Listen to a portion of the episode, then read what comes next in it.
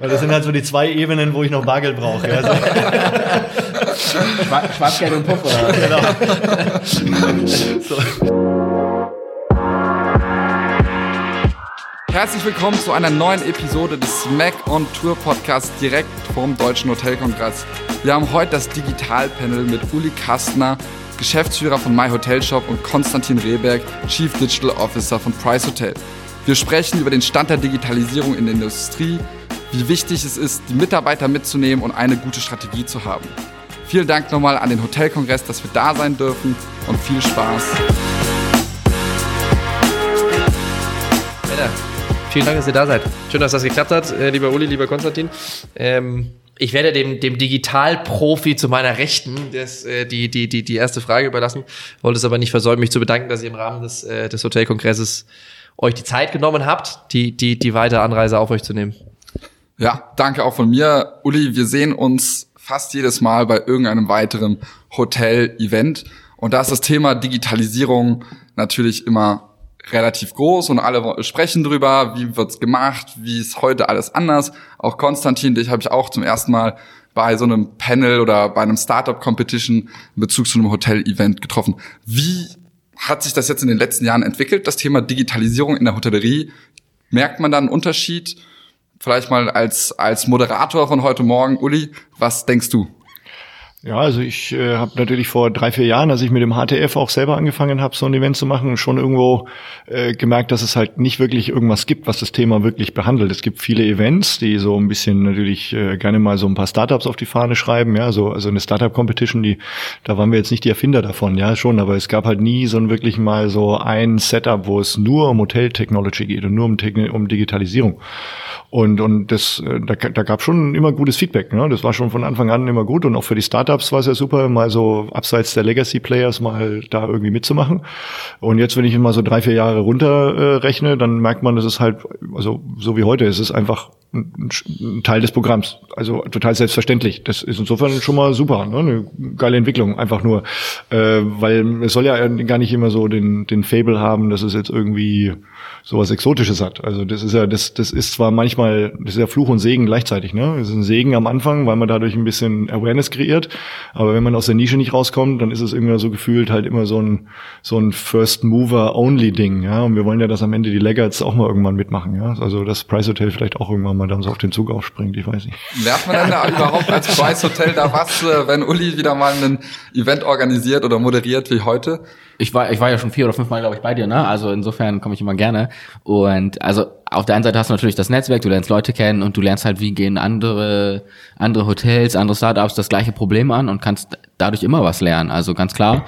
Und deswegen ist es auch wichtig, sich auszutauschen. Und am Ende des Tages haben wir alle die gleichen fünf, sechs einschneidenden Probleme. Und es geht einfach darum, wer löst das wie und auch mit welcher Geschwindigkeit. Am Ende des Tages geht es halt super viel um Geschwindigkeit. Und das ist das, was uns, glaube ich, insgesamt auch noch fehlt. Das hat man jetzt irgendwie auch wieder so die letzten Tage gemerkt, dass das Thema von der Awareness ja schon da ist, aber von der Geschwindigkeit her, in der Umsetzungsgeschwindigkeit viel zu langsam ist. Das hat meiner Meinung nach auch super viel damit zu tun, dass du quasi in den ganz großen Ketten keine digital, keine Mar also wenig Marketingkompetenz, aber definitiv keine Digitalkompetenz hast. Und das, das sind so Themen, die bräuchten wir, um einfach mehr Geld da reinzukriegen, um das Ganze zu beschleunigen, um da richtig Gas zu geben.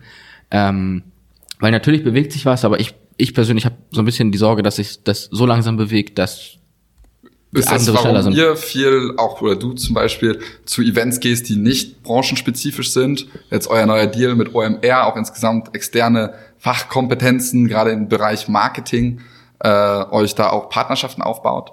Ja, vor allen Dingen siehst du halt, dass andere Bereiche viel, viel weiter sind. Also wir gucken uns regelmäßig den klassischen E-Commerce quasi an. Wir gucken uns an, was, was geht in diesen Branchen, um einfach zu sehen, wie gehen die mit diesen Themen Tracking, whatever halt um. Ähm, wie gehen die mit den Themen Entwicklung um.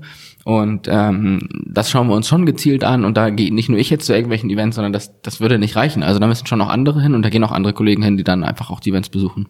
Warum, warum ist das so langsam? Ähm, Frage geht an euch beide, weil ich, ich meine, wir sind uns ja alle einig, manche Häuser haben oder manche Ketten haben 80, 90, stellenweise mehr äh, Buchungen passieren heutzutage digital. Die, die, die Marketingarbeit ist fast ausschließlich digital. Also das Thema ist jetzt ja nicht mehr klein. Das, da sind wir uns ja alle einig. Mhm. Warum ist es trotzdem so, dass, wie, wie du sagst, also vor drei, vier Jahren war es eine Randnotiz, heute ist es immerhin mal im Programm, mhm. ähm, aber jetzt immer noch nicht, also das, die Top zwei Themen sind jetzt in der Regel immer noch nicht digital. Mhm. Warum ist das so langsam? Naja, also Digitalisierung, ich finde nicht, dass Digitalisierung langsam ist, sie passiert. Die Frage ist nur, äh, äh, ownst du sie oder nicht? Ne? Mhm. Das ist immer so. Das habe ich ja vorhin auch auf der Bühne gesagt, dass halt, wenn, wenn, wenn die Hotels das nicht selber machen, dann macht es jemand anders für sie. Mhm. Das heißt, äh, ne, Google äh, äh, macht sich halt Gedanken drum, was braucht der Kunde, wenn er in ein Hotel reist und die gucken sich die gesamte Customer Journey an und, und die machen es einfach selber. Und wenn am Ende das Hotel sozusagen an der Stelle selber keine eigenen Prozesse vorhält und das nicht besser macht, ja, dann wird irgendwann von außen jemand den Prozess übernehmen und dann kostet kostet halt in der Regel deutlich mehr Geld, als wenn ich als wenn ich selber in der Hand habe.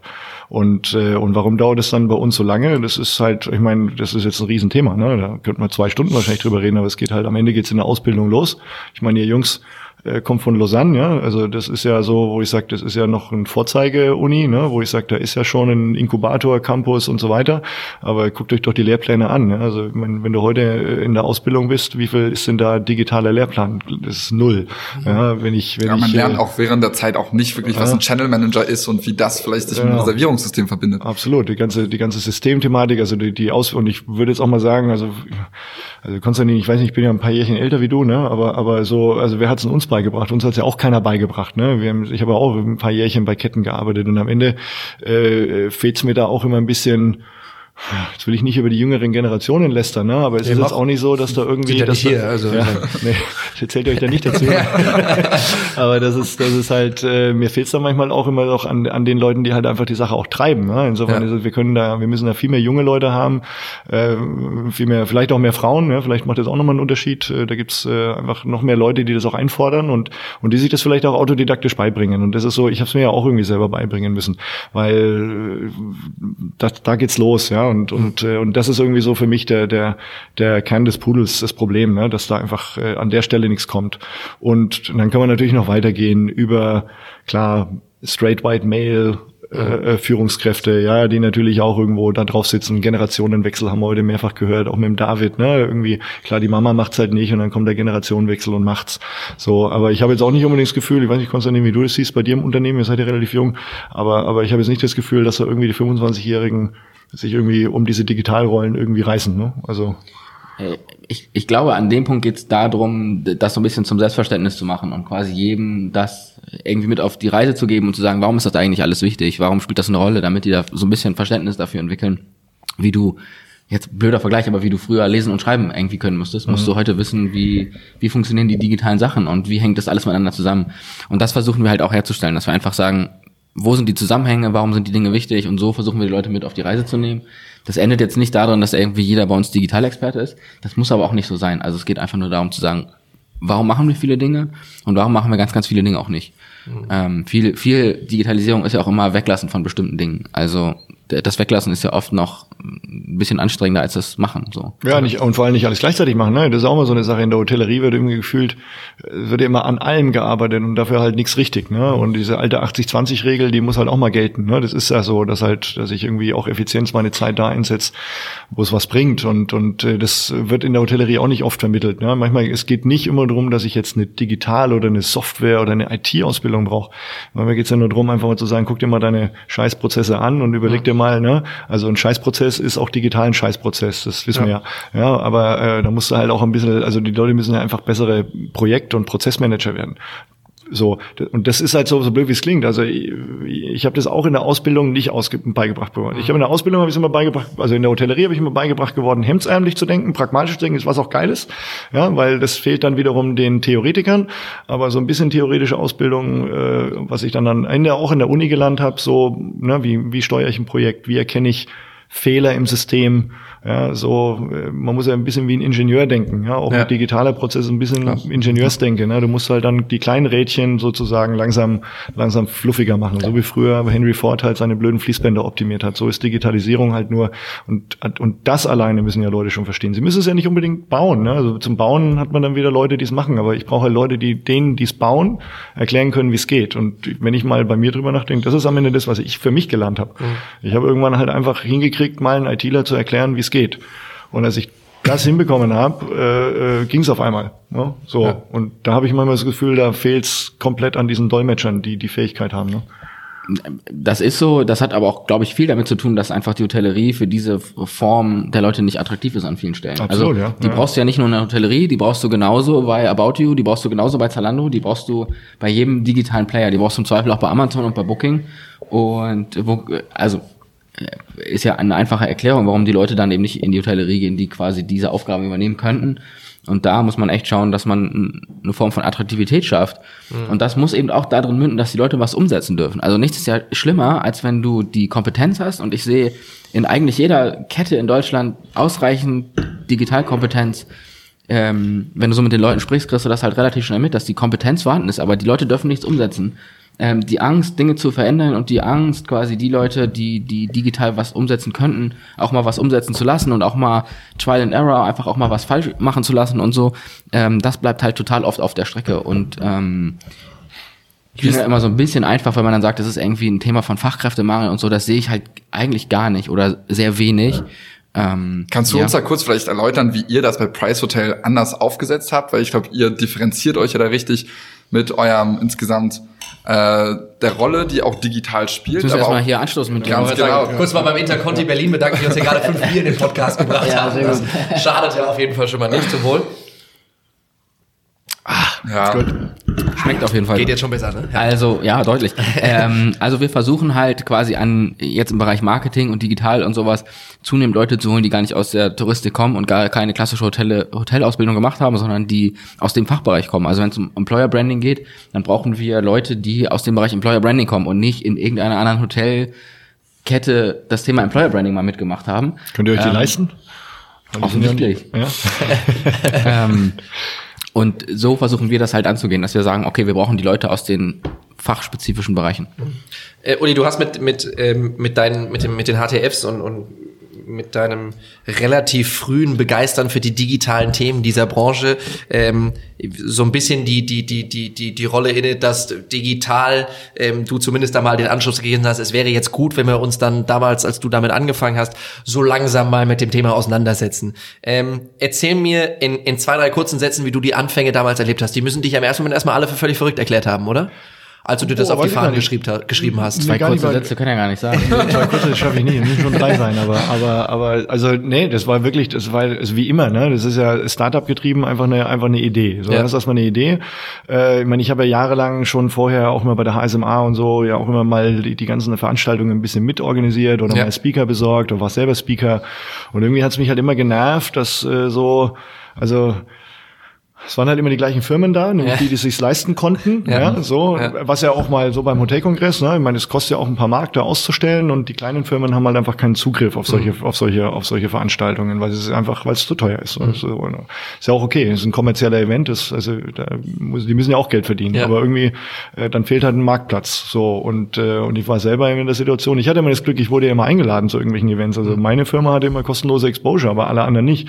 Mhm. Und dann habe ich mir gedacht, naja, und äh, dann habe ich einfach wirklich, ich habe einfach 20 Startup-CEOs angeschrieben, man kennt sich ja, und Ja. dann habe ich einfach gesagt, pass mal auf, jeder haut einen Tausender in, in Pott und dann haben wir 20.000 Euro und dann können wir uns ein Hotel leisten. So. Ja.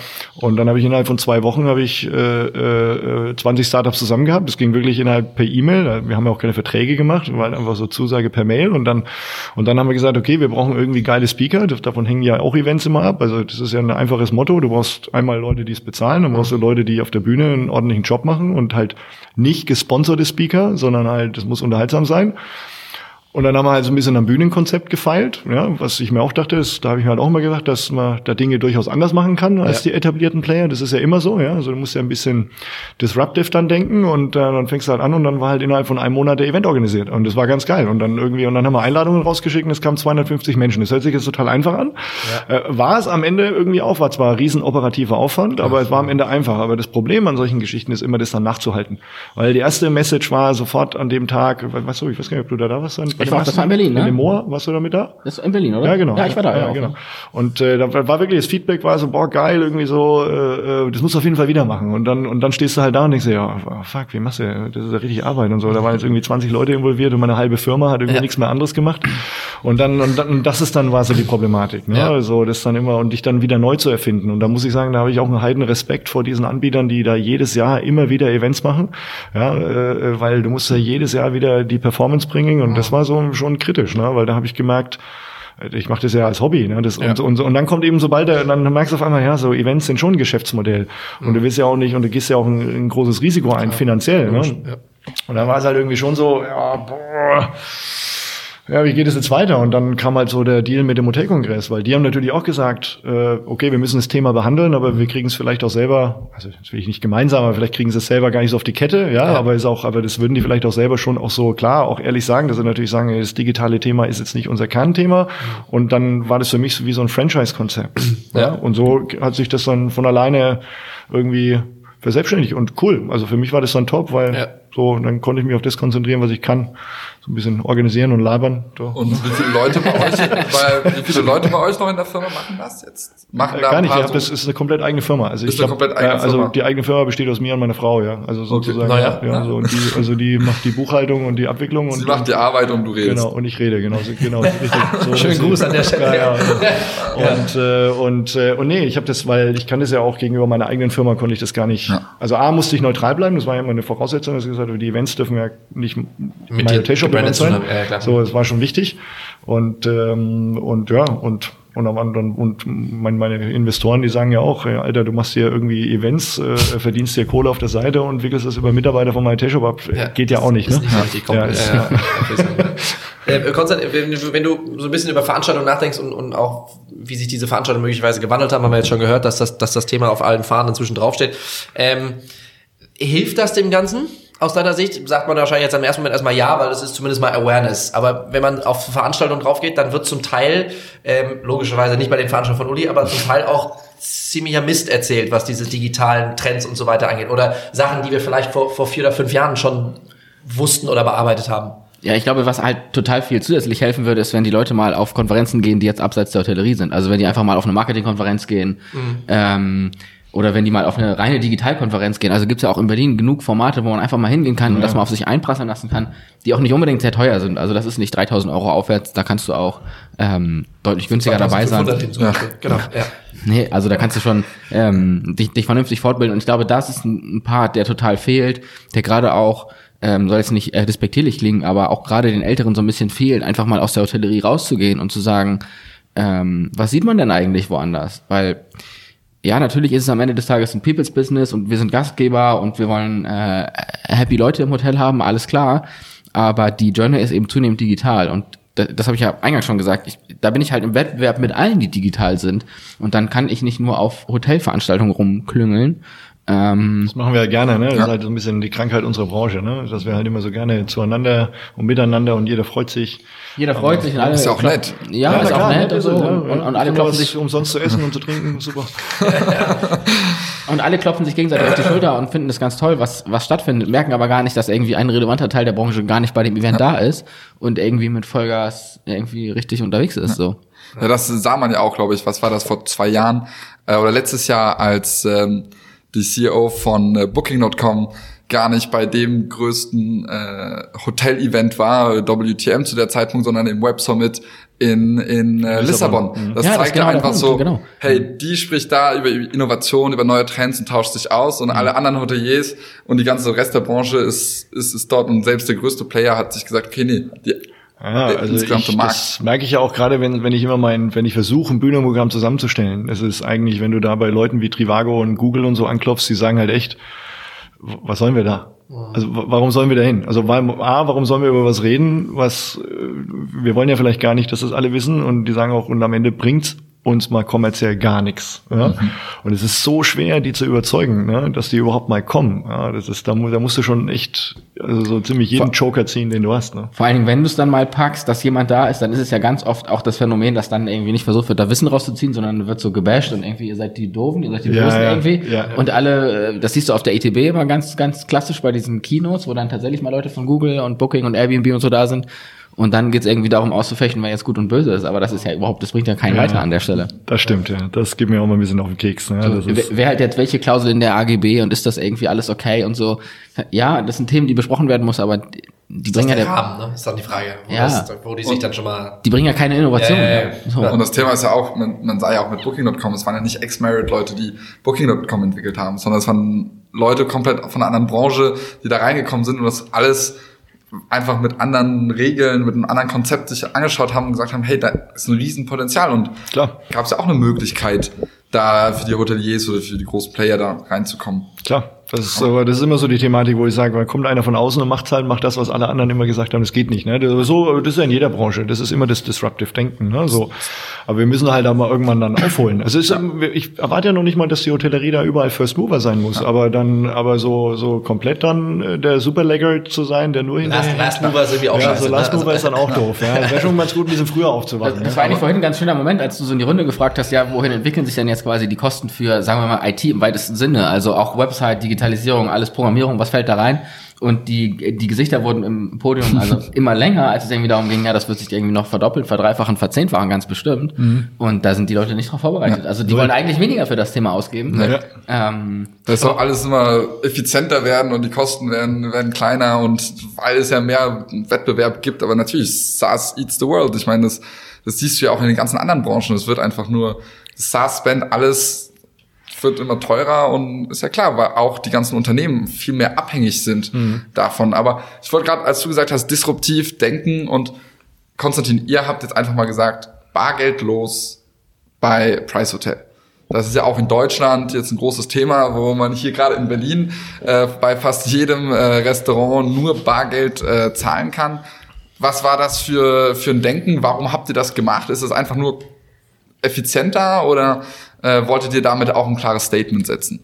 Also wir haben uns das Thema von verschiedenen Blickwinkeln angeschaut und dann geht es natürlich auch um Effizienzen und wir haben generell per se schon eine sehr niedrige Bargeldquote, weil wir eben viele Prepaid-Raten haben und so weiter und so fort und dann ist die ist das Thema Bargeld im Handling unverhältnismäßig teuer. Also ich habe nicht wie bei einer Kreditkarte ein Eine 1,1 Fee? Prozent eine Fee, sondern ich habe eben durch diese Abholung und sowas habe ich eben diese laufenden Fixkosten und ähm, dadurch, dass wir in einigen Häusern tatsächlich schon Bargeld ähm, Quoten von nur noch zwei Prozent hatten und so weiter, gab es da unglaubliche Ineffizienzen.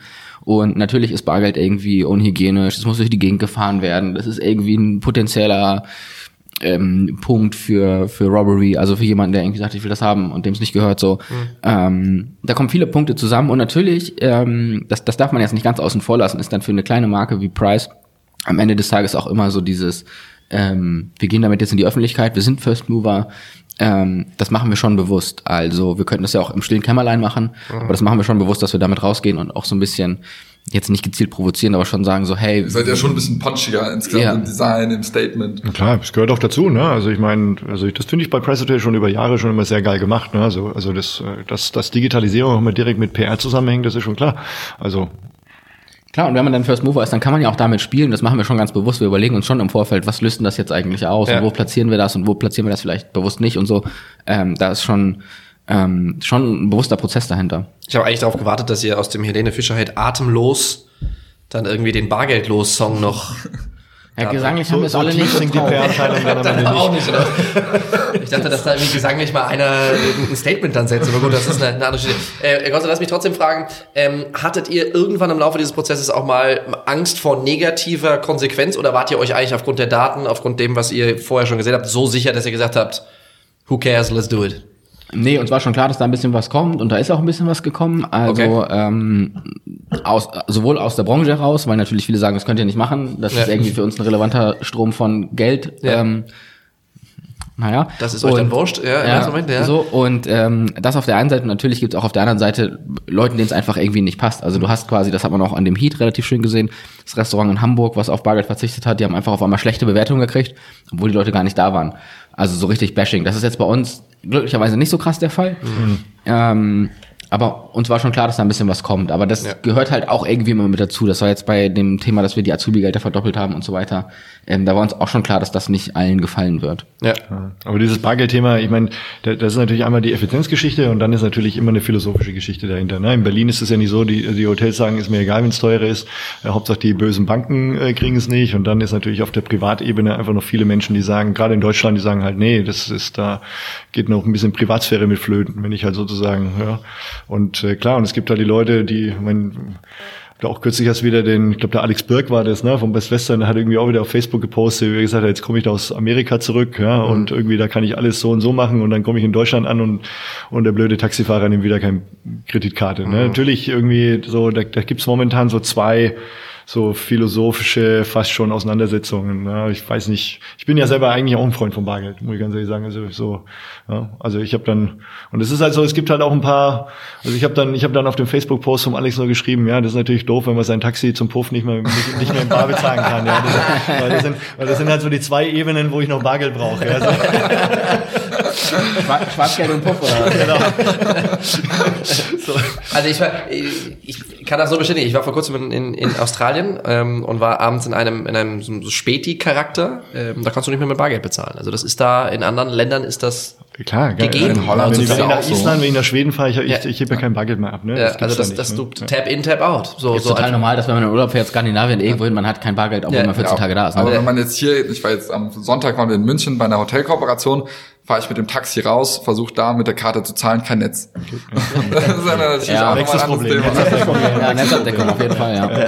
Ähm, lasst uns, lasst uns kurz über, ich meine, diese, die, über, aus, aus, über das ganze Thema nochmal aus, aus Hotelier-Sicht sprechen. Digital ist ein Riesenbereich inzwischen. Es gibt verschiedenste Bereiche. Das Payment ist sicherlich eins, Marketing ist sicherlich ein anderes, PR ist eins, ähm, Inhouse Operations und so weiter ist ein anderes. Ähm, habt ihr Verständnis dafür, dass der Privathotelier, der 30 Jahre lang seinen Tempel vernünftig geführt hat, mit einer guten Occupancy heute sagt, Jungs, ob ihr jetzt digital seid oder nicht, ist mir relativ egal. Ich, bei mir läuft es. Ähm, oder sagt ihr, das ist eigentlich fahrlässig, wenn du das irgendwann mal an der nächste Generation übergeben willst, dann wird's echt eng. Also Ver Verständnis habe ich schon für den, aber es nützt ihm halt nichts. Also Ja. ähm, das, das Thema ist nun mal omnipräsent da, holt jeden ein, du kannst dich nicht davor schützen, du kannst natürlich quasi vielleicht über eine Generation, wenn du jetzt 60 bist und sagst, ich mach's noch 15 Jahre, dann mag das irgendwie gerade mit Ach und Krach klappen, aber dann wirst du deinem, wie soll man sagen, deinem Generationsvertrag gegenüber der zweiten oder dritten oder wem auch immer der Generation ja nicht gerecht. Ähm, und deswegen Verständnis habe ich da schon, aber nützen tut das gar nichts. Ja. Ja, und es ist halt so, also ich sag mal, wenn, man kann natürlich auch auf Geld verzichten, ne, als Unternehmer. Also das ist ja ihm überlassen. Also Ja. und dann sage ich mir, es gibt ja Dinge, wo ich mir, also ich habe es ja vorhin auch gesagt, so manche Prozesse, gerade im Accounting und so. Ich meine, ich ich muss mich als Unternehmer auch damit auseinandersetzen. Ich muss mich ja auch, es ist ja nicht nur die Hoteliers. Ich habe auch ein Unternehmen, da muss ich mich jeden Tag mit digitalen Prozessen auseinandersetzen. Und je effizienter es ist und je weniger Menschen ich brauche, desto besser ist es, weil es Fehler vermeidet, weil es äh, äh, schneller geht, ja, weil es effizienter geht und das spart mir einfach Geld. Und wenn halt ein Unternehmer sagt, naja, ich, mir sind diese zwei, drei Prozent Profit egal, fair enough, dann digitalisiert er den Prozess halt nicht. Aber Ja. kostet ihm halt mehr Geld. Ja. Das, ob, ob er die Entscheidung jetzt bewusst trifft oder nicht, das ist eine andere Frage. Ja? Aber es ist aber Und für dich, was, was ist oft der, der Hauptzweck oder war der Hauptgrund, warum dann vielleicht sich äh, Eigentümer oder, oder Hoteldirektoren oder Direktorinnen sich entscheiden, doch zu digitalisieren? Ich weiß, du bist ja, siehst dich ja auch selber als, hast, dass du einen Bildungsauftrag hast, warst bei vielen Betrieben persönlich und hast mit, mit denen gesprochen. Was ist es mehr Geld? Ist es einfach äh, future-proof? Oder Ich glaube, was wie gesagt, ich, viele verstehen das halt nicht, wo sie Geld sparen können. Das ist halt so, die, die sehen halt ihr Geschäft und, und es funktioniert und, und scheinbar sind sie ja auch nicht pleite. Ja, jetzt muss man aber schon sagen, ne, also es gehen schon viele Einzelbetriebe pleite, weil halt irgendwann ein Motel One aufmacht und, oder ein Price Hotel und auf einmal äh, gehen halt drei Privathotels pleite außenrum. Und das ist so eine Realität, die viele gar nicht sehen. Äh, das ist das erste Problem. Und das zweite Problem, wie gesagt, dass das halt viele gar nicht erkennen, wo sie Effizienzen heben können. Und dann, also ich meine, ich habe das ja immer sehr stark auf der Vertriebsschiene gemacht. Ne? Das ist natürlich auch eine Schiene, die ja, die irgendwie emotional bei Hotels belegt ist, weil es ihnen halt stinkt, dass sie so viel an Booking und Expedia zahlen. Das ist natürlich dann und äh, immer leichter auf der Ebene eine Storyline zu entwickeln. Aber ich merke schon, wenn, wenn ich zu Hotels gehe, du musst sie auf einer emotionalen Ebene erwischen und dann musst du ihnen natürlich schon also gerade bei Einzelhotels mit Eigentümern, wenn du den hinlegst und sagst, guck, wenn du das machst und so viel Geld sparst, dann ist gut. Und, und dann auf einmal fällt so der Groschen und auf einmal merken die, hoppla, da geht ja was. Ne? Und dann ist aber immer der nächste Schritt so nach dem Motto, ja, wie mache ich das denn jetzt? Ja, ist ja geil, wenn der Kastner daherkommt und schlau daherredet, aber so am Ende müssen sie es ja doch wieder selber umsetzen. Und da, das ist das, was ich auch gemeint habe, ne? digitale Prozesse werden halt immer noch analog installiert und, und da fehlt es dann auch vielen. Aber Das ist ja so ein Ist Thema, da- ist ja auch ein Thema, mit dem ihr euch beschäftigt. Ist da, aber ist nicht da auch vielleicht so ein bisschen was so Information Overload? Jeder äh, heutzutage so viele Unternehmen in so vielen Klar. verschiedenen Nischen ist ja nicht mal ein Anbieter, der alles macht. Äh, und, und jeder Sales, Salesperson hat ja auch nicht mehr so viel von, mit der Hotellerie zu tun, sondern die versuchen auch nur noch zu verkaufen, zu verkaufen. Ist das nicht auch vielleicht einer der Gründe, warum viele Hoteliers einfach sagen, hey, Ich hab keinen ich Bock mache mehr da drauf, lieber ja. gar nichts Klar, mit, ja. weil ich einfach Angst habe, weil ich das nicht verstehe. Weil ja auch von 100 Startups jeden Tag angerufen, die mir irgendwas verkaufen Möchte jetzt, wollen. möchte jetzt keiner angucken, ne? Also nicht. Also, Also, nee, ich mache nur Podcasts und, kommt, und, kommt, und kommt durch die Hintertür. Ja und nein, ne? Also du kannst ja auch nicht sagen, ich verzichte auf Accounting, weil ich da irgendwie Overload mit irgendwas habe. So, das geht ja nicht. Und das ist den Leuten irgendwie klar. Aber bei digitalen Themen wird irgendwie darüber gesprochen, mache ich das jetzt oder mache ich das nicht. Aber irgendwie ist oft nicht klar, dass das ein Grundbaustein ist. Ja. So. Das Thema, das Thema, was ja in dieser Digitalisierung am Anfang sehr stark vorgeherrscht hat, war ja dieses ganze OTA-Thema, hast du gerade schon angesprochen, die, die, der, der, der Wettkampf, was mache ich jetzt mit denen? Ich find's doof, dass ich so viel zahlen muss, aber ohne ist auch nicht so ganz so einfach. Ähm, hat das in, in eurer Meinung den, die, die, die, dieses ganze andere digitale Thema so ein bisschen versaut, weil am Anfang erstmal alle so negativ dem Ganzen eingestellt waren, weil die großen bösen OTAs, bis man festgestellt hat, naja, wenn man sich mit denen vernünftig auseinandersetzt, kann das durchaus eine sehr sinnvolle Art des Vertriebes sein. Und dadurch wurde alles andere mit in den, in den Schmutz gezogen, sozusagen? Ich sehe es ja andersrum. Ich finde, also ich habe sogar festgestellt, dass über dieses, also die Digitalisierung hat tatsächlich irgendwie im Vertrieb angefangen. Ja, weil er da im Booking und so weiter First Mover war und die Hotels dann irgendwann festgestellt haben, hoppla, Vertrieb war ja immer meine Kernaufgabe. Also so, ne, das war immer Vertrieb, also wenn man mal die Hotrick-Studien anschaut, 2002 war 50, fast 50 Prozent Direktvertrieb. Ja. ja, aber halt offline. Und dann kam halt online und irgendwie ist er dann abgewandert und auf einmal musste ich dafür zahlen. Und das haben halt dann Hotels nach 12, 15 Jahren mal bemerkt. Ja. Und haben halt gemerkt, okay, das war ja die erste Form der Digitalisierung. Booking klar, war einfach ja. effizienter im Vertrieb. Und, äh, und insofern hat man dann gemerkt, dass über diese Vertriebsthematiken, da wieder sozusagen die Hoheit herzustellen, hat sich Digitalisierung so ein bisschen in der Vertriebsschiene so ein bisschen etabliert, was ja, wo, wo wir ja auch aufgesprungen sind als Startup am Ende. Und, äh, und dann habe ich aber festgestellt, dass halt auf einmal ganz andere Themen auch hochkamen. Eben, Zum Beispiel? Na, diese Operational Pains, ja, so, also nehmen wir jetzt mal so ein Hotel-Kit, ne, die einfach, wo ich immer sage, die haben jeden Startup-Event, jeden Pitch haben die bei uns auf der Bühne immer gewonnen. Nicht, weil sie die geilste Idee haben, sondern weil sie einfach halt was liefern konnten und in fünf Minuten erklären konnten, was jeder Hotelier verstanden hat. Und Ja, Mitarbeiterkommunikation, das ist halt einfach. Klar. Ja, das ist ein echtes, echtes Thema, was gelöst ist, ne? Ähm, ja. Ja, ja und, und das ist so ein Thema, wo ich dann merke, also, äh, äh, also ich finde, ich, ich bin ja mal, ich versuche es ja positiv zu sehen. Natürlich sind, gibt's immer Anbieter, die schneller, besser und von außen reinkommen und vielleicht uns irgendwie auch eine Gefahr darstellen. Aber ich habe schon gemerkt, dass dieses über dieses Vertriebsthema auch andere digitale Themen hochgekommen sind und, und irgendwie die Hotellerie jetzt so diese gesamtheitliche Digitalisierung besser auf dem Schirm hat. Aber dann natürlich wieder mit dem großen Nachteil, was Florian gerade gesagt hat, dass auf einmal dann so ganz viel auf mich einprasselt. Ja, so mit dem reinen Vertriebsthema wäre ich noch klar gekommen, aber auf einmal kommt, ja, dann kommen wir mal die digitalen Gästemappen und Upselling und, und Accounting und, Ja. und ne, also ich nehme mal ein kleines Beispiel, das kann ich mir gut dran erinnern, das war ein kleines Drei-Sterne-Hotel in, in, in, in Bern und die kamen an und wollten eine neue Webseite haben. Ja, und dann, und dann, und dann haben sie gesagt, ja, dann bauen sie uns mal eine neue Webseite. Und dann habe ich gesagt, ja, okay, Webseite können wir bauen und so. Habe ich gesagt, aber äh, wir haben ein erfolgsbasiertes Modell. habe ich dann gesagt, naja, also dann müsst ihr schon auch die Buchungsmaschine wechseln. Ne? Und ähm, weil die scheiße, was ihr da habt. Ja, okay, äh, Buchungsmaschine, ja, okay. ja, aber die hängt ja am Revenue Management System. Und dann habe ich das Revenue Management System angeschaut und haben wir gesagt, ja, okay, das war halt irgend so eine Auch komische. Bude, Ja. ja. auch scheiße, also kurz vor Pleite gehen vor allem. Und äh, sind dann noch pleite gegangen und dieses Revenue Management System hing wieder am PMS. Und dann ging halt irgendwie so, und dann ist halt das wie so ein Dominostein. und, dann hab ich gesagt, und, dann, und dann haben sie gesagt, ich wollte nur eine neue Website, jetzt muss ich mein PMS wechseln, das kann ja nicht sein. Also, das ist halt oft so, dass halt Dinge miteinander verwoben sind, ja, und, und dass halt Hoteliers dann schon irgendwie, schon irgendwie ganzheitlich denken müssen.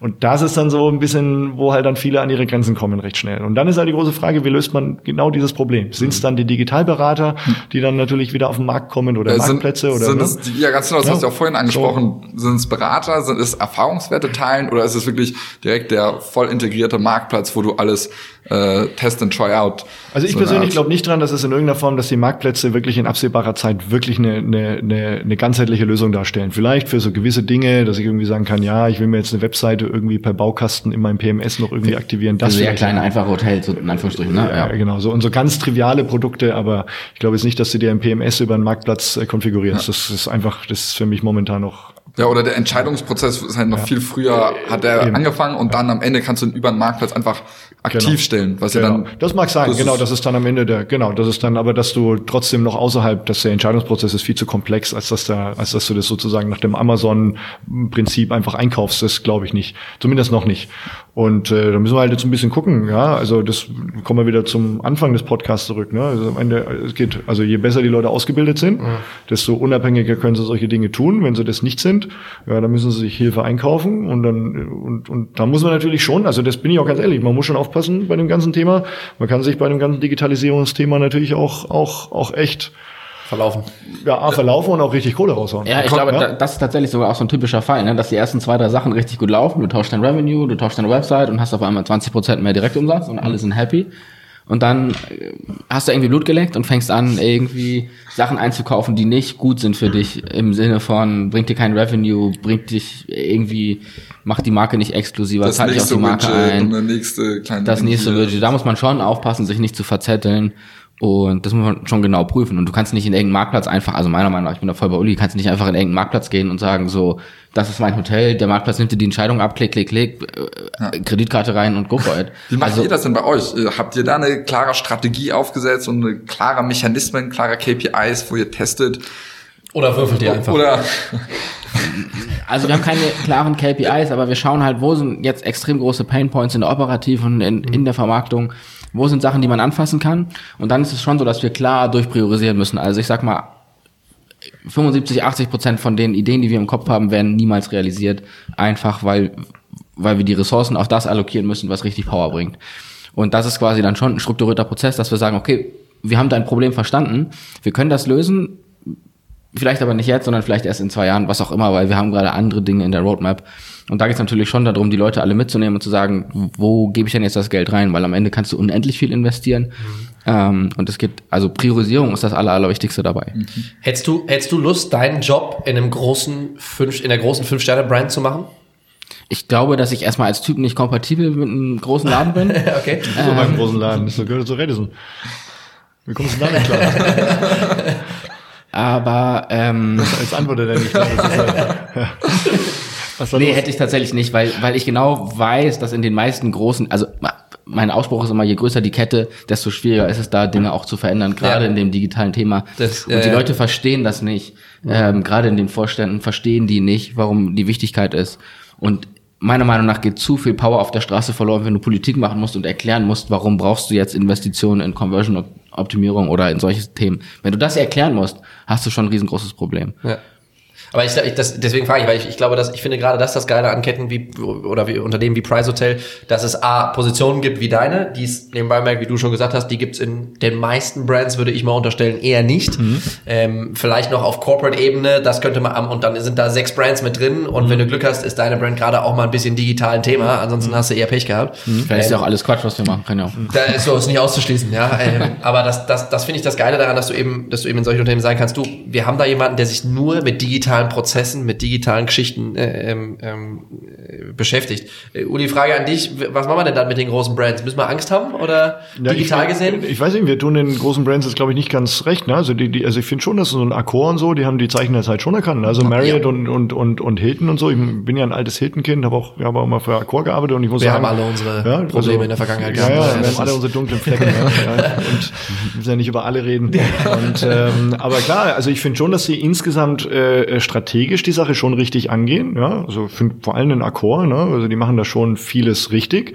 Äh, was ich halt einfach, und deswegen, ne, wahrscheinlich, warum, warum wir das beide nicht machen, ja, also weder Konstantin noch ist halt einfach, ist immer diese Geschwindigkeitsthematik, ne. Also die können natürlich, das sind halt Öltanker, ja, die, wenn die mal laufen, dann brummt das und dann macht es auch richtig Spaß, ja, und dann macht auch Digitalisierung Spaß, weil es halt richtig wirkt, auf, mit vielen Nullen hinten dran, aber bis es halt mal zum Laufen kommt, äh, ist es natürlich irgendwie schon brutal anstrengend. Und das ist immer der Haken, ja, wenn ich jetzt so eine Überschrift höre, dass Accor und Saber irgendwie das PMS der Zukunft bauen wollen. Was hältst denn davon? Ja, dann, ja, dann hab ich, dann- das ringt mir ein leichtes Schmunzeln ab, ja, weil dann denke ich mir so, als ob wir- hochkommt, oder? Also, Also- oh, also A, wir haben jetzt die totale, äh, tolle Idee, das PMS der Zukunft zu bauen, ja. Also, Das, da gibt's halt das ist so, ja PMS, CRS, alles. ja, so, äh, wo ich sag, ja, und dann und dann lass die mal machen, ja. Also ich meine, äh, also ich habe bei Starwood und bei Hilton und auch äh, Thomas Cook, ich meine, Thomas Cook ist genau über sowas pleite gegangen, ja, weil sie jahrelang ihre 40 Jahre alte Software äh, 100 Mal aufgebaut haben, hunderte von Millionen ausgegeben haben und sie nie live bekommen haben. Und das ist halt auch das Problem, wenn du richtig groß Software baust, ja, dann ist er, und die bauen sie ja nicht auf der grünen Wiese, die müssen es in irgendeiner Klar. Form mit ihrer Alttechnologie verbinden und genau da kommt der Haken rein. Und da muss ich immer sagen, ich habe noch keine Firma, wenn sie richtig groß geworden ist, gesehen, dass die das wirklich effizient hinbekommt. Ja, selbst ein Booking und Expedia leiden teilweise ja schon unter ihrer unter ihrer alt gewordenen äh, Codestruktur. Ne? Also ein Expedia, ein Grund, warum Expedia einfach auch mit Booking in meinen Augen nicht aufschließen kann, ist, weil sie einfach in der IT zu viele zu viele Sackgassen haben. Ja? Also und das würde bei Expedia so wahrscheinlich nie jemand bestätigen, aber das ist mein persönlicher Eindruck ist das so. Ja, das ist das ist nicht es liegt nicht an der Größe, es liegt nicht an den Kundendaten, es liegt daran, dass die halt sich technisch nicht schnell weiterentwickeln können und da wird auch ein Und da scheitern am Ende auch immer Akkord dran. Und, und dann ist es halt auch so, dass er halt einfach auch Menschen wie ein Konstantin, den die eigentlich bräuchten, nicht überzeugen können, weil die dann schnell die Lust verlieren. Ne? Weil ich habe keinen Bock, da an einem Zehn-Jahres-Projekt zu arbeiten. Das muss halt in drei Jahren umsetzbar sein. Ansonsten habe ich ja keinen Bock, da mitzumachen. Und dann haben die ein Kulturproblem. Also da kommt praktisch aus alter Technik, zieht natürlich auch alte Kultur. Und dann holst du dir die Manager rein, die Frühstücksdirektoren, ja, und, äh, ja, und die kriegen es halt dann mit der Kultur Nicht auf den. Speed nicht rein. Und dann, und daran scheitern große Unternehmen. Und ähm, was heißt scheitern? Also sie scheitern ja nie, die, die kommen ja. auch voran, also weil sie einfach so groß sind, dass sie gar nicht scheitern können. Aber macht halt nicht so viel Spaß. Ja, irgendwie, oder? Ja, gu- gute Zusammenfassung, ne? Also das ist ja so ein bisschen das, das Thema auch, dass du, und das ist das, was ich eingangs schon sagte, wenn du jetzt in so einem großen Tanker unterwegs bist, ähm, müsstest du eigentlich die Radikalität haben und sagen, jede Zeile Code, die wir hier produzieren, schmeißen wir in zwei Jahren wieder in den Mülleimer. So müssen wir an die Sache rangehen. Ähm, und das würdest du quasi im, im Vorstand einer großen Hotelkette meiner Meinung nach niemals durchkriegen. Die würden immer sagen, Konstantin, Beruhig da- dich, beruhig dich doch mal. da haben wir Also- jetzt schon, da haben wir jetzt schon 10 Millionen rein investiert, das können wir doch nicht wegschmeißen. So, und dann wird da einfach Geld quasi hinterhergeschmissen. Ähm, das sieht man auch vielfach und, und das ist das, was es dann langsam macht und das ist das, was es dann zerfasert quasi und was, was mir persönlich auch die Lust nehmen würde zu sagen, ähm, da kannst du richtig was bewegen und richtig Fußspuren hinterlassen. Wir hatten ja auch vorhin auf der Bühne oder hattet ihr das Gespräch über, wie sucht ihr Startups aus? Startups natürlich bringen äh, innovativen Aspekte, können das richtig durchpowern, aber zur gleichen Zeit gibt es dann halt auch das Risiko, vielleicht in ein paar Jahren werden, haben sie nicht ihren Break-Even-Point erreicht oder wachsen nicht schnell genug für die Investoren und dann wird, oder wird aufgekauft. Ähm, ja, ehrlich gesagt, äh, habe ich den Fall jetzt tatsächlich selten erlebt. Also ähm, für, uns ist es oft so, dass wenn wir quasi ein, ein Problem, so kann man es ja mal sagen, erörtern und sagen, da brauchen wir eine Lösung für, dann schauen wir natürlich schon, was gibt es für Startups oder was gibt es für Lösungen am Markt. Und dann muss man ganz ehrlich sagen, ist es auch oft eine Typenfrage. Kommt man mit den Typen dahinter? Ähm, klar. das heißt, ihr, oder eben ihr nicht. kauft so, ne? auch auf Vision. Wenn, wenn Natürlich kaufst du und- Vision. Und, die Frage, gibt's den Laden in drei Jahren noch oder so, die spielt bei uns jetzt persönlich überhaupt keine Rolle, weil das Risiko hast du immer. Ja. Das kann dir selber auch passieren, dass du in drei Jahren nicht mehr existierst. Und wenn du, wenn, wenn, wenn du so getrieben deine Entscheidung triffst, Ja. dann wirst du auch nicht mal Lucky Punch landen, weil du immer Mhm. quasi dann aus Sorge heraus arbeitest. Man muss auch ein Unternehmen nicht dafür richtig aufgesetzt sein, wie du sagtest, äh, Uli Feuer. Man muss in die Zukunft denken können. Wenn man jetzt das Startup-Prinzip annimmt, muss man ja auch bereit sein, dann alle paar Jahre was in den Müll zu schmeißen oder was neu zu machen. Naja, also das ist ja der Vorteil von sogar von Einzelhotels, ne? dass man in der Lage ist, eben auch mal schneller modular Sachen auszutauschen. Ne? Dass man eben, weil das ist bei großen Ketten halt so, die machen viel selber und da müssen sie natürlich dann auch irgendwie dran festhalten. Das amortisiert sich halt einfach über einen längeren Zeitraum. Und ich sage immer zu Einzelhotels, ja, das Schöne ist, natürlich müsst ihr immer von extern die Software reinholen, aber holt euch halt nicht die, holt euch halt nicht die dicken Brummer rein, die irgendwie euch eine All-in-One-Lösung, das halte ich weiterhin für in den seltensten Fällen für angebracht, sondern macht es möglichst modular. Ja, dazu müsst ihr halt ein bisschen das verstehen, wie ne, diese Schnittstellenproblematik, dass man da natürlich nicht irgendwie Hunderte oder Tausende von Euro ausgibt, dass äh, Schnittstellen nicht funktionieren. Das muss natürlich schon funktionieren jetzt irgendwann mal, aber ich glaube, das ist jetzt auch irgendwie so ein Punkt, glaube ich, ich glaube in drei, vier Jahren ist diese Schnittstellenthematik irgendwann auch mal durch. Glaube ich auch, ja. Also da reden wir in drei Jahren garantiert nicht mehr Ja, drüber. so, ja, denke ich auch. Das ist also, das ist halt momentan noch ein Pain und, und irgendwie der hängt den Leuten auch nach und irgendwie sind auch viele Hoteliers traumatisiert, ja, äh, von Fehlentscheidungen in der Vergangenheit, aber irgendwann wird sich das in den nächsten drei Jahren, glaube ich, auflösen. So, und dann, und dann äh, müssen halt Hotels immer wieder dran denken, immer wieder hinterfragen und austauschen. Ja, also ich meine, ich sehe es jetzt bei mir im Vertriebsbereich. Nehmen wir nur mal Buchungsmaschinen. Ja, also wir haben Hotels, mit denen haben wir fünf, sechs Jahre zusammen, da haben wir halt schon dreimal die Buchungsmaschine gewechselt. Weil halt immer wieder was Neues da war, was gerade besser war. Und dann darf es halt natürlich nicht irgendwie ein halbes Jahr dauern, dass die, das heißt, es muss halt in zwei Wochen über die Bühne gehen. Und wenn man das dann irgendwann mal drin hat, dann geht es auch immer besser. Und dann fällt auch irgendwann die Angst und dann fällt auch irgendwann die Sorge, dass es irgendwie in die Hosen geht. So, das ist, äh, das muss man ein bisschen vormachen und dann sehen das andere. Und dann, was ich halt immer nur wieder, und das ist ja für uns auch fürs Geschäftsmodell immer dramatisch, also wie lange das halt dauert. Ne? Also ich denke mir halt so, boah, wir haben irgendwie bei uns eine, wir haben eine Market Penetration in Deutschland von drei Prozent. Also das heißt 97 Prozent der Hotellerie und davon sind vielleicht noch mal 40 Prozent Ketten. Das heißt immer noch 57 Prozent, die nicht mit uns arbeiten, wo ich mir sage, wow. Ja, wo sind die eigentlich alle? Wann machen die mal auf? Also was, was tun die eigentlich den ganzen Tag? Ja. Also so nach dem Motto, wie können die einen Kanal wie Google oder so einfach mal ignorieren? Ja. das das finde ich manchmal krass. Manchmal wundert man sich, wie es dann doch irgendwie funktioniert. Ja, ja, dass sie doch noch überleben, Ja, ja. total. Ich, ich bin auch immer wieder erstaunt, ja. So, irgendwie geht, also wie du vorhin mit dem alten Hotelier, scheinbar ist ja der Pain noch nicht groß genug. Ja. Da muss halt vielleicht mal die große Wirtschaftskrise kommen, dass es dann vielleicht mal ultimativ äh, nochmal richtig wehtut. Aber ich glaube auch, dass die letzten Jahre den Hotels, also dass dieser Wirtschaftsaufschwung der Digitalisierung gar nicht so geholfen hat. Ja. Weil dann viele halt sagen, äh, es läuft ja, ne, das Geschäft kommt rein, so, okay, im Distributionsbereich mit Booking, okay, da kann ich ein bisschen was tun, Kosten sparen, okay, da, da kannst du aufsatteln. Aber in vielen anderen Bereichen, glaube ich, geht's der Hotellerie geradezu gut. Ja. Aber man muss halt daran denken, dass so ne, sieben fette Jahre, sieben dürre Jahre, man sollte eigentlich in solchen Phasen eher investieren und nicht abschöpfen. Und Ja. da ist es, glaube ich, noch so ein bisschen. Aber was soll ich sagen? Also es ist immer so leicht gesagt. Ich, ich bin- weiß nicht, wir sind Dienstleister, äh, oder ich bin Dienstleister, Konstantin, sage ich mal, aber jetzt bei einer Kette, wenn jetzt ein Einzelhotelier bist. Ich meine, es ist natürlich auch, ich meine, das, du das hast ist ein dann im brutaler Alltag- Job, ja. Also Klar, du hast dann im Alltag schon ganz andere Herausforderungen und würdest die Dinge auch ganz anders sehen. Und am Ende Ja. des Tages ist natürlich auch dein eigenes Geld, was du in irgendeine äh, Technik investierst. Das Ja. ist schon immer noch mal ein Unterschied. Das darf man nicht ganz von der Hand weisen. Ja, und, es gibt ja dann auch noch Digitalisierung, Nachhaltigkeit, Mitarbeiter. Ja, was die alles können müssen, also ich finde, einen Hoteldirektor habe ich einen Heidenrespekt vor. Ja, ich meine, der muss vom Frühstücksei, ne, Frühstücksei und Hygiene und was die alles können müssen, die Jungs, das ist, das ist schon echt, das, das nötigt mir auch einen Heidenrespekt ab. Ja, aber deswegen ist es halt so, man muss halt einfach auch lernen, dass man gewisse Dinge halt einfach, ne, was ich nicht kann, muss ich mir Leute holen, die es können. Und das muss natürlich aber auch finanzierbar sein. Ja. Ich meine, es ist halt so, ich meine, wenn ihr jetzt hier Digitalberatung macht, ja, ihr macht's ja auch nicht umsonst, ja, so. Und Ja. das ist halt immer so das Thema, äh, dann hat, und du hast halt immer diese Größeneffekte. Ja? Der Konstantin kann sich halt einfach mehr leisten wie ein 20-Zimmer äh, äh, Garni-Hotel. So, und da, und da, aber auf der anderen Seite, Digitalisierung bringt ja auch den Mehrwert, dass sozusagen es immer, äh, wie nennen wir, also immer, immer affordable, wie heißt es auf Deutsch? Also immer, immer leistbar. Ja? Leistbar. Äh, Leistbar, ja. Dass man also dass halt auch kleine sich sozusagen langsam auch Lösungen bekommen, die sie sich einfach leisten können. Und, und das muss auch der Weg sein, dass halt Softwareanbieter das einfach halt bezahlbar machen. Ne? Wenn wir, wenn wir einen kleinen Blick in die Zukunft wagen, du hast gerade schon gesagt, so ein bisschen, Uni, dass du glaubst, es, es ging uns in den letzten Jahren ja erkennbar nicht schlecht in der Branche. Es lief in weiten Teilen ganz gut. Ähm, kommt da, steht uns da ein Aha-Effekt noch bevor, obwohl wir im Moment ja schon, wenn wir auf manche Veranstaltungen gehen, der schwarze Peter ja eigentlich gefühlt nur hin und her geschoben wird. Ähm, steht uns dieser Aha-Effekt möglicherweise noch bevor, wo du sagst, wenn dann mal es wirtschaftlich vielleicht nicht mehr so läuft, ähm, dass wir dann erst merken, dass wir Hotellerie, äh, dass wir digital naja, entweder nicht früh genug reagiert haben oder falsch reagiert haben. Ja, das, das wird passieren. Also das, wenn ich jetzt mal, sagen wir den Teufel an die Wand malen, dann Ja. ist es genau das Problem, dass ich halt dann, weil ich glaube, dass Leute sich, das ist ja einfach Markt, Angebot und Nachfrage. Und wenn der Pain groß ist, Ja. dann muss ich es ändern. Und wenn der Pain nicht groß genug ist, dann, ändere ich es vielleicht nicht. zurück, und ja. derjenige, der halt ein bisschen Vision hat, der ein bisschen Ahnung hat, der sagt halt, naja, dann ich, ne, ich erkenne halt die Probleme schon zwei Tage vorher und investiere halt rechtzeitig. Und, und, und das ist manchmal in der Hotellerie so für mich das, das größte Problem, dass man da manchmal so, man ist viel zu Tagesgeschäft getrieben. Ne? Man macht sich viel zu wenig strategische Gedanken auch mal so ein paar. Ich bin ja auch gar nicht so der Meinung, dass man immer irgendwie, ja klar, es geht immer um den Gast, der gerade da ist, aber so ein bisschen mal drüber nachdenken, mal so, mal so ein Jahr oder zwei Jahre vorausdenken.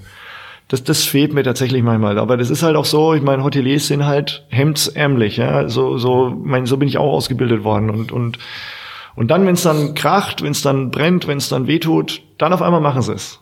Aber ja, ich habe zum zu Beispiel spät, mal ein einfaches Beispiel äh, in der Schweiz zum Beispiel. Ne, der war ja trotz Wirtschaftsaufschwung hatte die Schweiz ja immer so ein bisschen vor fünf, sechs Jahren so Probleme wegen der ganzen Währungsgeschichte. Ne? Und auf einmal haben und die mussten sich richtig umschauen. Und auf einmal war da ein riesen Run, weil die auf einmal gemerkt haben und die haben mal die Problematik hohe Arbeitskraftkosten. Ja, dann haben sie die Währungsproblematiken gehabt, dann sind ihnen die deutschen Kunden weggebrochen und auf einmal standen die da und sie haben gesagt, fuck, jetzt müssen wir echt was tun. Ja, während die deutschen Hoteliers sich hingestellt haben und gesagt haben, oh super, die Deutschen gehen jetzt alle nicht mehr in die Schweiz, die kommen jetzt alle zu uns. Ja, und die Schweizer haben richtig gerödelt. Und Das dann merkt so man doch wirklich. Ja? Digitalisierung ist ein Riesenthema bei denen. Ja, ganz anderes Mindset, ja, so. Und, und klar, die zahlen aber halt auch dreifach höhere Löhne als bei uns, so. Und, und, und deswegen bin ich immer gerne in der Schweiz, weil die müssen es machen. Also der Pain ist zu groß, ja.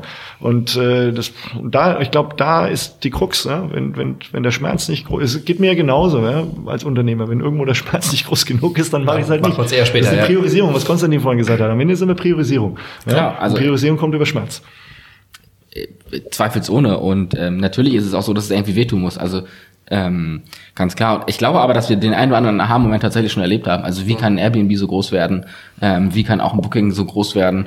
Ähm, und da hat man quasi die Reaktion einfach viel zu spät gemerkt. Also auf einmal wird da versucht, mit der Liegekeule draufzuhauen, wo es eigentlich schon viel zu spät ist. Und das, da, da spiegelt sich immer so ein bisschen das Versagen der Hotellerie auch wieder, wenn du einfach siehst, wie solche Modelle so schnell so groß werden können, weil sie einfach einen Kundenwunsch erfüllen oder einen Gastwunsch erfüllen, der konkret da ist.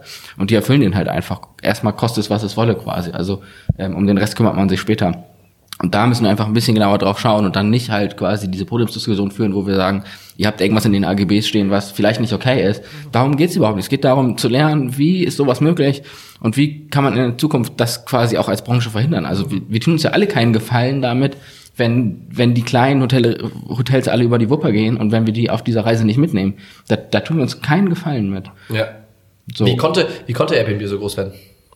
Einfach weil man ganz lange gesagt hat, das ist nicht relevant, das ist kein Wettbewerber, das ist kein Markt, das ist nur durch Geld aufgeblasene, ähm, das ist nur ein durch Geld aufgeblasenes Modell und das wird irgendwann wieder verschwinden und einfach nicht genau drauf geschaut hat, was machen die denn eigentlich anders? Was, was tun die ähm, ähnlich wie ein Uber? Was tut ein Uber, was ähm, ein normales Taxi nicht macht? Also wo ist genau der, der Unterschied? Und das haben, das haben, glaube ich, ganz, ganz viele verpasst. Hast du schon mal bei Airbnb übernachtet? Ja. Ja. Und?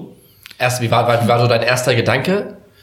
Also das, also diese, also von der, von der ganze Prozess von, von Suchen über Buchen bis Stay bis, du siehst halt, dass quasi zunehmend Dinge der Markenbildung oder der Journey in den digitalen Bereich abwandeln.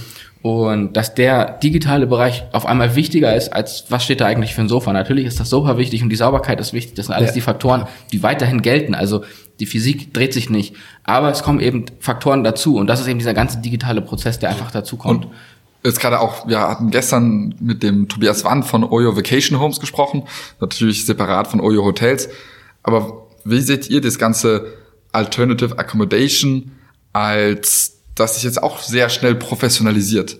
Seht ihr das jetzt auch als großen äh, neuen Mitbewerber? Weil, weil die sind ja nicht mehr die, die Privatpersonen, die einfach noch ihr Apartment Also es, es, bilden, es bilden sich da ja schon auch Segmente. Ne? Also ich war kürzlich in Kanada und da habe ich auch so ein bisschen dieses ganze Corporate Housing mir angeschaut. Ja? Es geht halt so Standardisierung von Apartments. Also nicht, dass halt irgendwie jetzt der Florian sein Apartment in Berlin während er im Urlaub ist vermietet, sondern wirklich echt professionalisierte Apartments, die halt in einem gewissen Standard abgebildet werden, ne? wie dieses Sonder äh, und eben Oyo, das in die Richtung Cook. geht.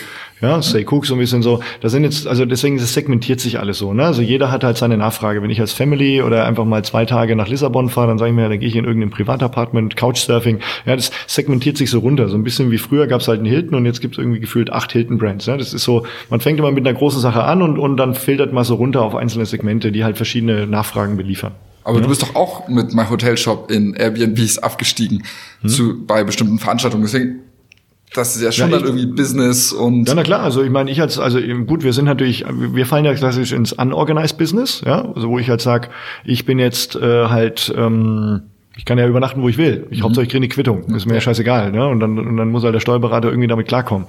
Äh, aber es ist zum Beispiel, ich habe ein ganz interessantes Geschäftsmodell, jetzt wie gesagt, das in Kanada war festgestellt, das ist so, das kenne ich aus Europa gar nicht. Äh, da geht es um Versicherungshandling, ja. Also das heißt, äh, äh, also jemand brennt die Bude ab oder mal Worst Case ein Hurricane und dann brauchen tausend, tausend Leute müssen relocated werden, ja.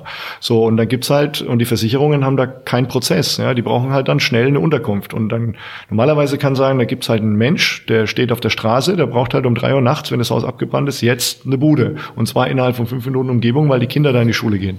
Und äh, dann sagt die Versicherung normalerweise, also macht ein Claim und dann such dir ein Zimmer, wo auch immer, Airbnb oder Booking halt, und, und Ja. genau. Und dann hast du halt dein Budget und reißt es ein. So, da gibt's jetzt mittlerweile einen Anbieter und der sagt halt, okay, äh, ich wickel den ganzen Prozess ab. Also dieser Prozess vom Claim einreichen, Mhm. dass der Kunde äh, äh, ein Haus bekommt und dann müssen die Häuser aber nach einem gewissen Prozess und nach einem gewissen Standard halt einfach ausgewählt werden. Also eben nicht jetzt einfach mal eine Airbnb-Bude, sondern Ja. das muss schon irgendwo ein Standard sein, das Haus muss so und so groß sein, das muss so und so viele Betten haben.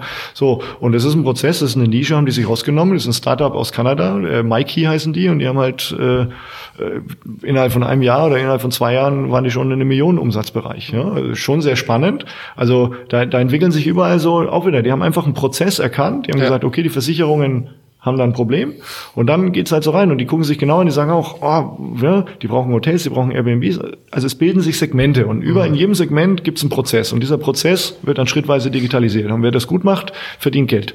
Ja, Ja. so. Und, und ich, ich bin jetzt mittlerweile auch echt an einem Punkt, wo ich sage, es ist doch, also klar, ist, für mich ist schon eine Unterscheidung zwischen Couchsurfing und Fünf-Sterne-Hotel. Ja, aber so, es, es gibt halt so überall sein Segment. Es gibt dieses Apartment, das halt der Privatperson vermietet, aber dieses, dieses, dieser Bereich Corporate Housing, ich weiß nicht, da gab es, ich glaube, der CEO von Trivago, da kürzlich auch mal ein Interview zugegeben.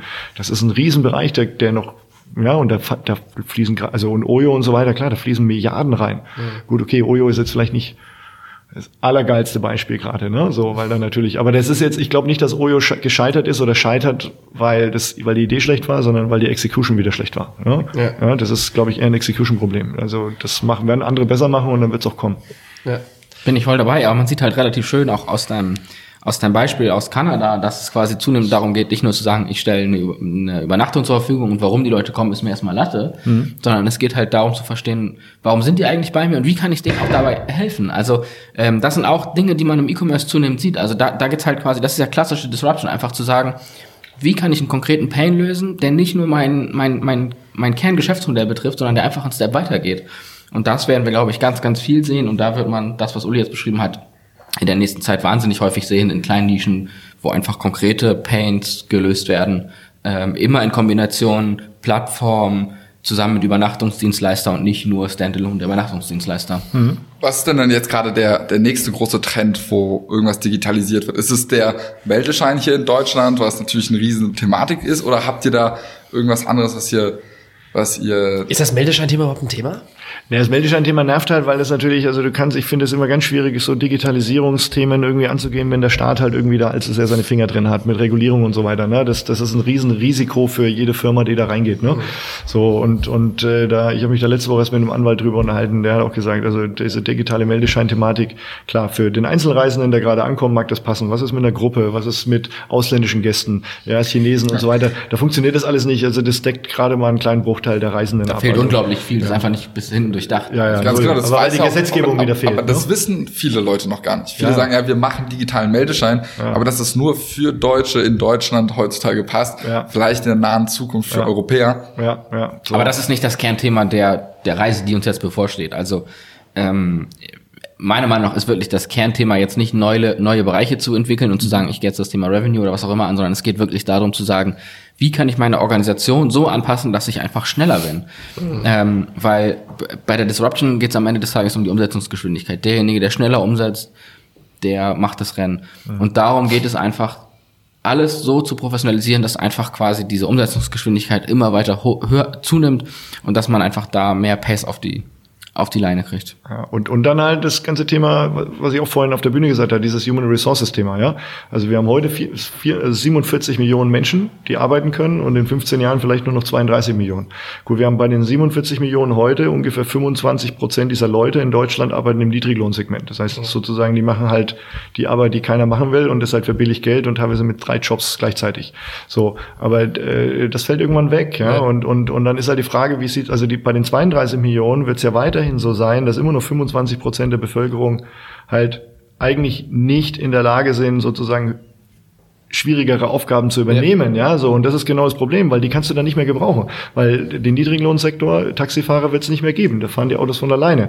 Also gehen wir und dann schließt sich wieder der Kreis. Also wir müssen, also ist zwangsweise, wir haben, wir sind alternativlos bei der Digitalisierung, weil wir irgendwann einfach nicht mehr genügend Leute haben und dann kommt wieder der Painpoint rein, weil wenn wir wirklich in zehn Jahren diese Arbeitsmarktsituation haben, die wir da gerade prognostizieren, ja, dann wird einfach der der Schmerz, der Kostenschmerz so groß sein dass ich einfach sage, äh, weil ich einfach keine Leute mehr kriege. Das heißt, wenn mein Prozess, der nicht digitalisiert ist, nicht mehr mit Mitarbeitern belegt werden kann, weil sie gar nicht mehr da sind, dann gucke ich eh in die Röhre. Ja. So, und dann, und, und das müssen halt Leute mal ein bisschen langfristig denken. Ne? Zumal die Leute, wenn du mit einem alten Textdeck um die Ecke kommst, dazu einfach keinen Bock drauf haben und sagen, ja. mit deinem alten Gerödel hier, das, das genau, ist nicht da meins. Da keinen Bock mehr drauf. Da habe ich keinen Bock mehr drauf, ja. genau. Und das, das, diese ganze Ebene kommt ja auch noch dazu. Ja. Die sagen dir ins Gesicht so, das ist total nett, du bist ein guter Laden, aber das, was du hier an Software mir vor die Nase setzt, das meine ich nicht. Mhm. Das heißt so. wirklich nicht Customer First, sondern schon fast Mitarbeiter First. Ja, immer. Es geht nur um Mitarbeiter. Das ist so, wo ich, wo ich sage, also das haben auch die, die, die cleveren digitalisierten Unternehmen ja schon längst durchschaut.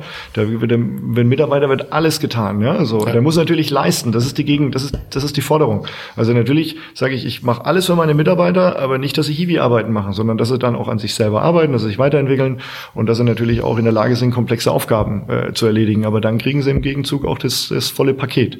Und äh, dann tue ich auch alles dafür, dass die Mitarbeiter bleiben. Und Konstantin hat es ja auch schon angesprochen, dass man dann auch guckt, dass man halt auch wirklich Profis hat, die für gewisse Dinge ausgebildet sind, sie auch selber ausbildet zum Teil.